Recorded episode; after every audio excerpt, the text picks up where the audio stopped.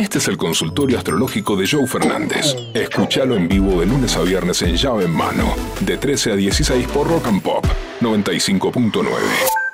Abrimos el consultorio astrológico de llave en mano, consultorio astrológico del gurú en vivo y en directo. Gurú, gurú, por favor, decime que me depara el destino. Luna en Escorpio, Sol en Sagitario, ascendente en Tauro. Tengo 33 años. ¿Qué me depara el futuro, amigo? Me llamó la atención este mensaje cuando lo escuchamos con Ñani y con Michu entre las 7 y las 7 y media de la mañana que nos juntamos para una reunión de preproducción. ¿Cómo ellos me decían, ¿por qué habla primero de la luna y después del sol y el ascendente? Porque evidentemente la luna a vos te conmueve más que tu sol y tu ascendente. Tu sol en Sagitario, tu ascendente en Tauro, los tenés como una parte, bueno, están ahí.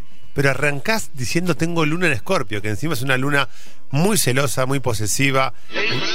Como el Diego que era sol, el Diego era sol en Escorpio y luna en, en Pisces, el luna en 12. Pero entonces vos lo que tenés acá es evidentemente una duda con respecto a tu intensidad. Porque Sagitario y Tauro los tenés bastante manchados y bien caminados, pero tu luna en Escorpio es lo que te hace ruido. ¿Por qué te hace ruido tu luna en Escorpio? Porque hay algo ahí de la intensidad, de la potencia que no estás conectando. Vos tenés que conectar con tu parte oscura. Donde yo tenga Escorpio, esto puede ser en la luna, en el ascendente o en el sol, eso me obliga a conectar con mi parte oscura. Conectar con ese miedo, con eso que nadie se anima a decirte, con esas conversaciones incómodas.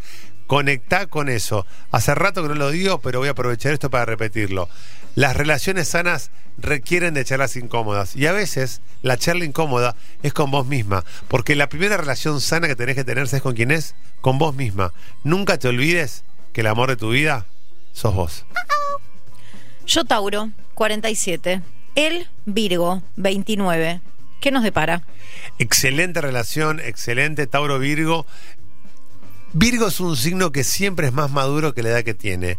Entonces, que acá el virginiano tenga 18 menos años que vos en una relación, en lugar de llamar la atención, son esos pies que tienen 25, 30, parecen de 40. Porque Virgo es un signo que ya de chiquito, bueno, Verónica siendo virginiana, le cocinaba a su hermana, ordenaba la casa, limpiaba la casa.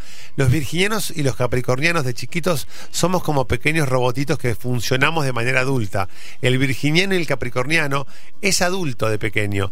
Y acá está al lado de una taurina que le gusta comer, hacer el amor y pasarla bien. Y qué mejor que un veinteañero para revolver el estofado, qué mejor que un ventañero para poder eh, mojar la rata, qué mejor que un ventañero para poder enjuagar el sapo, qué mejor que un ventañero para poder ¿Listo? bañar Listo. el mono. Bañar el mono. ¿Listo? Ten bonito. ¿Listo? Así que a darle con todo. Hola gurú, soy Valeria de 1990 Virgo, Sí. mi pareja Damián Capricornio 1987. Eh, Vale, queremos ir a vivirnos juntos. ¿Qué nos depara el destino? Obviamente, Capricornio y Virgo hacen planes racionales, juntan la plata, ahorran, ven que pueden pagar, que no pueden pagar. Gran decisión irse a vivir juntos, van a aliviar las economías personales de cada uno de ustedes dos, van a pensar en una economía en conjunto. Virgo y Capricornio, siempre hacemos el chiste con Verónica que somos grandes socios y compañeros de trabajo, que por ahí a la hora del amor sería un poco aburrido, porque somos muy eh, organizados, eh, receptivos, racionales, eh, hay que reservar, hay que cuidado con esto, cuidado con lo otro. Falta alguien que nos avíe un poquito, que nos sacuda un poco el tablero. Entonces, el único consejito que les voy a dar es no se dejen llevar, que, que la, que la mayor excitación del mes no sea que estén las expensas al día o, que, o tener todo en débito automático, que sea lo que a Virgo y a Capricornio nos, excita de verdad.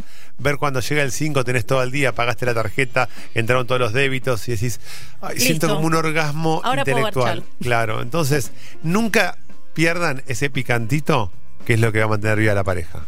Gurú, soy de Capricornio y ella de Tauro. Sí. No nos vemos hace dos meses. ¿Volveremos a hacerlo? Capricornio está pensando demasiado y Tauro es. Tauro guarda con Tauro porque Tauro no se banca dos meses sin un mimo, sin un beso, sin un abrazo. Entonces hay que ver acá si no hay información cruzada, si no hay uno que está conociendo otro signo o que no está alternando con otro signo. Capricornio y Tauro es otra gran relación. Fíjate cómo se están dando mucho los, la- la- las juntas de tierra hoy. Capricornio y Tauro es una relación linda que da para construir. Yo no sé si no se están viendo porque problema de agendas, uno vive en Mendoza y otro Eh, eh, sí. eh, en Tel Aviv. Pero estaría bueno empezar a juntarse y armar un proyecto. Capricornio y Tauro tienen la posibilidad de armar un proyecto. Ármenlo.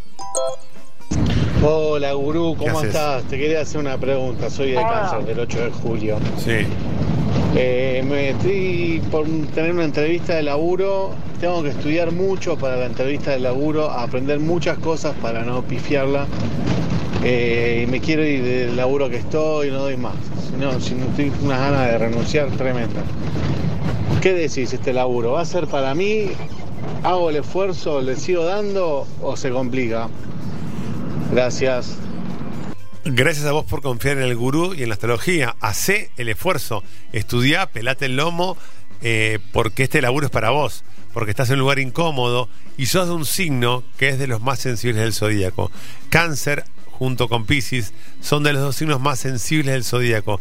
Y estar trabajando en un lugar en donde no te sentís cuidado, valorado, mimado, te convierte en, una persona que no está siendo feliz. Porque para vos la felicidad tiene que ver con pasarla bien en donde estás. Hay otros signos, por ejemplo, que pueden abstraerse de la parte emocional.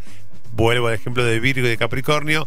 Trabajar en un lugar en donde, bueno, no me escuchan, no me dan bola, eh, no me recepcionan, no me devuelven las pelotas que tiro, pero bueno, llega fin de mes, cobro un manguito y con eso vivo.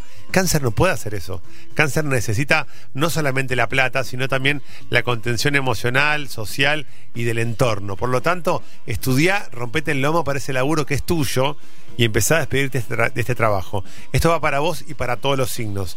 El 2023, no me voy a cansar de decirlo, año para patear el tablero, año para decirle a tu novio de Libra, che loco, ponete las pilas porque si no, así nos estancamos. Año para decirle a tu pareja de Sagitario, y el viajecito estaba pensado, ¿cuándo lo vamos a hacer? Año para decirle a tu pareja de Escorpio, che, y si metemos un trío, año para jugártela, para hacer lo que tenía ganas de hacer.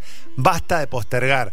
Somos lo que hacemos para cambiar lo que somos. ¿Te incomoda el lugar donde estás parado, donde estás parada? Mové el avispero, que el ruido hace que las cosas se agiten. Yo, Aries, amante de un Capricornio. Estamos, comillas, separados. ¿Hay retorno?